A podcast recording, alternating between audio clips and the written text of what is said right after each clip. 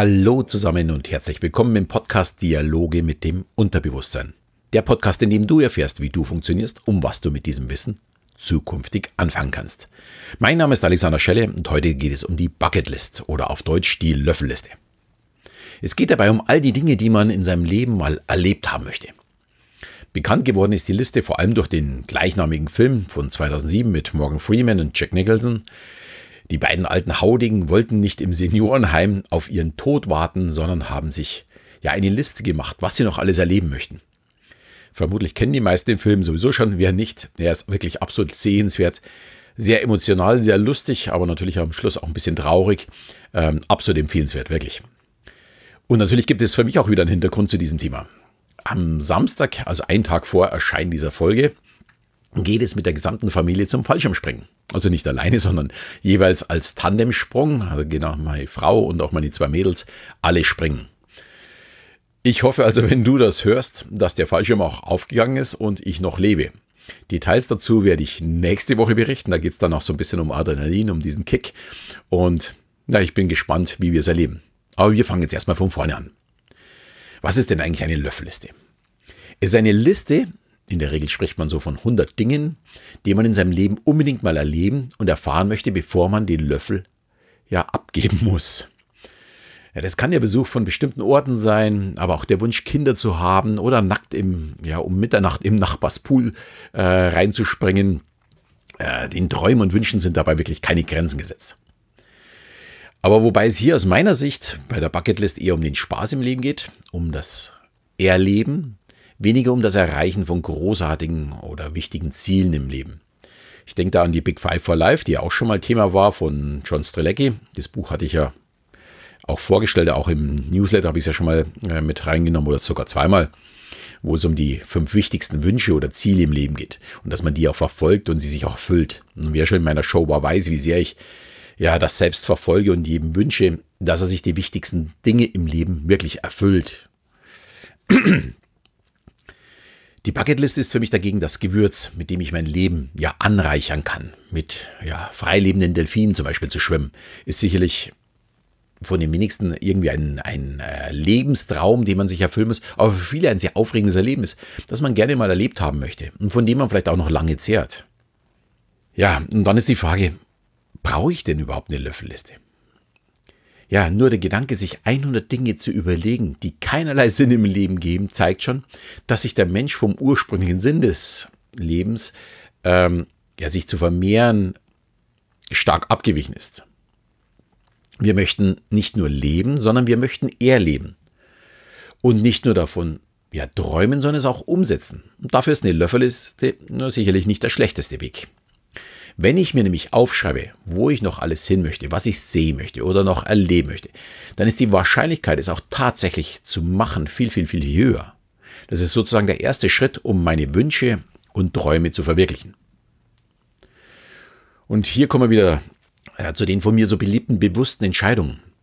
Ich möchte gerne etwas machen, also schreibe ich es mir am besten auf, um immer wieder mein Unterbewusstsein zu sagen, hey du, ich möchte auch äh, aus 3000 Meter Höhe aus dem Flugzeug springen.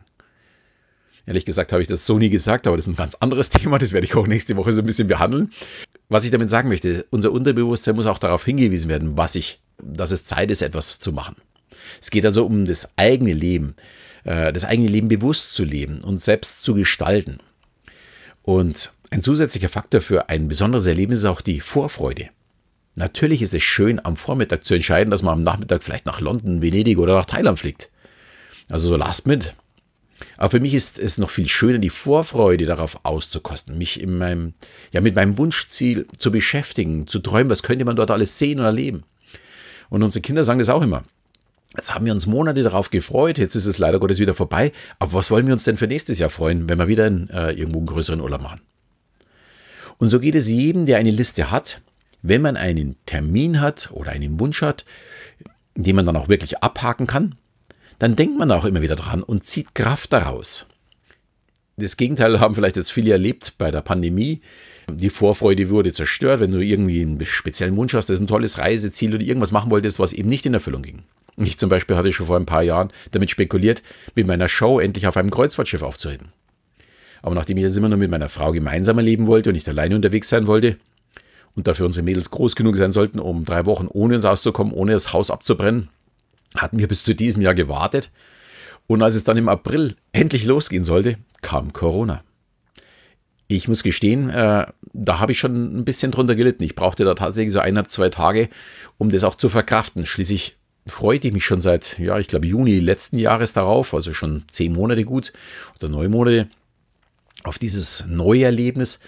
Und ja, ich habe dann gleich noch eine zweite Reise bekommen für August. Die fiel dann natürlich auch ins Wasser. Da wäre es auch noch nach Grönland gegangen, was mich super interessiert hat. Da war also nicht nur die Kreuzfahrt in dem Sinne, sondern da war auch noch das Ziel dann so extrem, dass ich mich extrem darauf freute. Aber auch das hat nicht geklappt. Ja, ich hoffe jetzt mal auf den nächsten April, denn da bin ich dann wieder eingeplant. Da geht es dann wieder oder sollte es dann äh, gehen von Dubai nach Mallorca. Ich hoffe, dass es dann klappt. Und ja, meine Vorfreude wird mit Sicherheit, wenn es dann soweit ist, auch wieder kommen. Momentan ist es noch nicht so weit.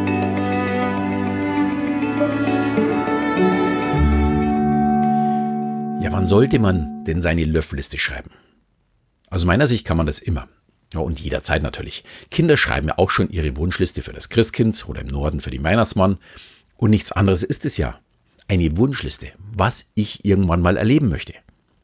Früher hat man diese Liste aus, ja, aus dem Katalog ausgeschnitten, Heute geht man auf Amazon. Heute könnte man natürlich äh, jetzt schon besondere Erlebnisse anschauen. Ähm, es gibt ja einige, die so Erlebnisanbieter sind. Möchte jetzt da keine nennen. Ich kann diese Liste einfach immer fortwährend fortführen. Und meine Empfehlung, die beste Zeit, sich Gedanken zu machen, was man in seinem Leben noch alles machen möchte, ist jetzt. Damit meine ich wirklich tatsächlich jetzt, also heute. Und vielleicht fällt dir dann auch beim Anblick deiner Liste auf, dass manche Wünsche und Träume sich sehr leicht erfüllen lassen und du gar nicht lange warten musst. Außerdem kann man ja beispielsweise so eine Liste auch ja leben, denn Wünsche und Träume verändern sich schließlich in der Zeit. Äh, da muss man natürlich in einer gewissen Weise flexibel sein. Ich durfte zum Beispiel schon mit Haien tauchen, mit Delfinen schwimmen oder Wale aus einem Meter, äh, paar Meter Entfernung erleben. Ja, oder auch mein Lieblingstier aus der Kindheit, der Gepard, den habe ich mittlerweile in einer Auffangstation in Südafrika streicheln dürfen. Und mittlerweile habe ich schon mehrfach Gepardenmamas mit ihrem Nachwuchs in der freien Wildbahn erlebt. Das wären Wünsche gewesen, auf die ich mit 20 niemals gekommen wäre, dass das realistisch für mich wäre.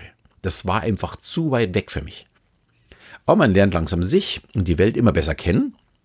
Und dann entstehen auf einmal neue Wünsche und die werden dann auch zur Realität.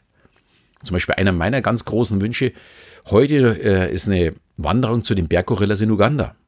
Für mich sind das einfach faszinierende Tiere und ich glaube, es wäre einfach war wirklich fantastisch, sie frei leben zu sehen und zu erleben.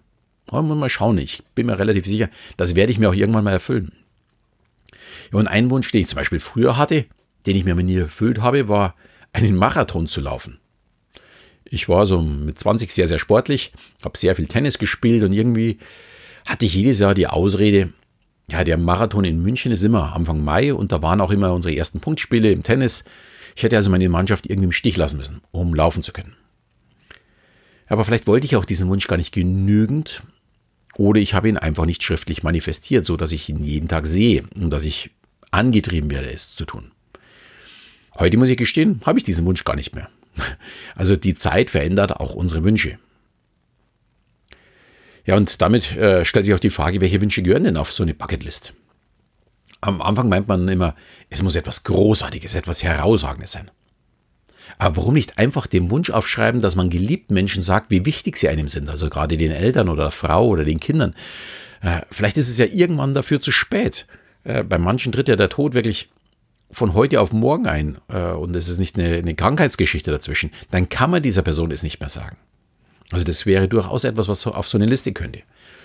Ja, oder was ganz was Schräges machen, wie einen Regenwurm essen. Könnte man sofort erfüllen. Oder etwas Materielles mit einem Ferrari fahren. Auch das, glaube ich, ist relativ schnell zu erfüllen. Ich weiß nicht, was so eine Miete kostet für zwei, drei Stunden Ferrari fahren, aber das wird nicht die Welt sein. Oder besondere Orte besuchen, wie die Pyramiden von Gizeh. Gut, da braucht man dann wieder eine längere Planung. Oder eben was Handfestes und eine Familie gründen. Auch da braucht man ein bisschen länger dafür. Ich denke, die Liste könnte man jetzt unendlich fortsetzen. Und wichtig ist es, es muss deine Liste sein. Oder, das ist auch eine Alternative, eine Liste gemeinsam mit deinem Partner. Ja, eben dann zusätzlich aufsetzen, dieses gemeinsame Leben. Gemeinsame Leben ist so, wie wir sie jetzt äh, morgen beim, beim Tandemsprung haben.